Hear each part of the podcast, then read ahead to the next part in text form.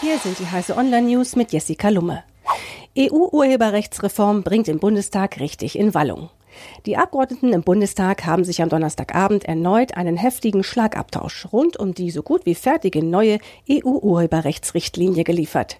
Im Ministerrat, dessen Platz noch aussteht, habe die Bundesregierung die letzte Chance, ihren bisherigen Fehler im Gesetzgebungsprozess zu korrigieren, mahnte die Linke Petra Sitte.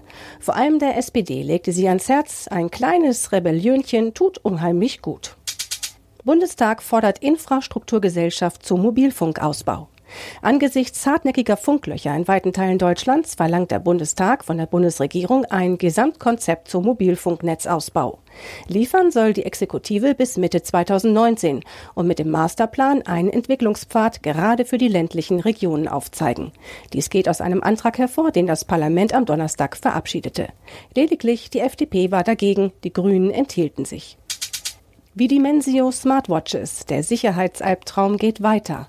Mehr als ein Jahr nach CT-Bericht über Sicherheitslücken im GPS-Tracking Smartwatches der österreichischen Firma Vidimensio enthalten die Geräte immer noch eklatante Schwachstellen. Angreifer können darüber die Uhren metergenau nachverfolgen. Den Hersteller der Uhren interessiert das wenig. Daher greift der unabhängige Sicherheitsforscher Christopher Bleckmann-Dreher, der die Lücken Ende 2017 entdeckte, nun zu ungewöhnlichen Mitteln. Er schreibt den Besitzern großflächig Pont auf die Trackingkarte ihrer Uhr, den Hackerslang für Du bist gehackt. Implantate mit Strom aus Atomenergie. Herzschrittmacher müssen üblicherweise alle sechs bis zehn Jahre ausgewechselt werden, da ihre integrierten Batterien sonst ihre Funktion einstellen. Die russischen Unternehmen Tivel und MCC, beide seit vielen Jahren im Atomenergiegeschäft tätig, wollen nun eine winzige Nuklearbatterie bauen, die bis zu 50 Jahre halten soll. Das berichtet Technology Review in seiner Online-Ausgabe.